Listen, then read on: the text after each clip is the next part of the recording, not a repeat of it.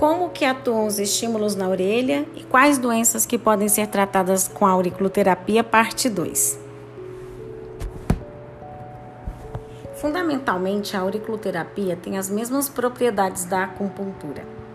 Isso é, ela vai cuidar da analgesia e disfunções. Contudo, a literatura atual costuma descrever que a acupuntura auricular é benéfica em cerca de 250 doenças aproximadamente. Podemos tratar com auriculoterapia doenças infecciosas, doenças do aparelho digestivo e urinário, alterações da pressão e cardiopatias, alterações glandulares como hipertiroidismo, o hipotiroidismo, diabetes, doenças ósseas e musculares como artrite, artrose, bursite, reumatismo, lombalgia, torções e lesões doenças do sistema nervoso como depressão, psicoses, síndrome do pânico, insônia, enxaqueca, o estresse, a ansiedade, a dificuldade de concentração, a vertigem, a melhora da libido, a, da disfunção erétil, rinite, sinusite, bronquite, resfriados, asma, auxílio na obesidade, tabagismo, alcoolismo, toxicomania e na tensão premenstrual.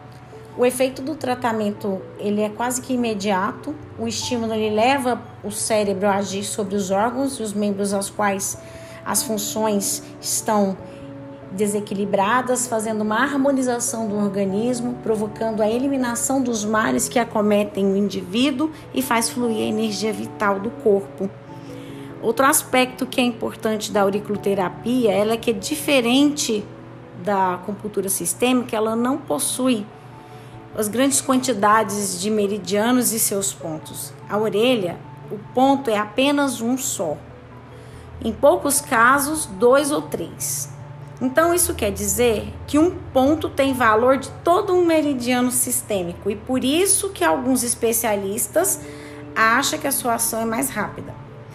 Para muitos estudiosos, isso é uma vantagem, já que em um só ponto você acessa todo o meridiano, e para outros eles acham que isso é uma deficiência, pois com mais pontos, como tem a sistêmica, você vai ter mais opções de tratamento e você pode ampliar essas opções.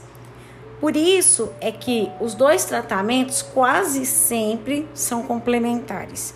Mais ainda, a auriculoterapia ela vai permitir que o indivíduo leve o tratamento para casa, fazendo com que o estímulo perdure por mais tempo com o paciente. De fato, a gente observa que alguns pacientes, seja por motivos práticos de tempo ou por medo das agulhas, acabam por optar por sementes, seja por serem crianças cuja dor das agulhas elas têm medo, né? Ou até mesmo dos pacientes que, por sua livre escolha, optam por uma ou outra forma de tratamento. Os resultados eles ocorrem normalmente, demonstrando que nenhuma técnica é melhor que a outra e sim que todas atuam com a eficácia quando são bem empregadas. Então,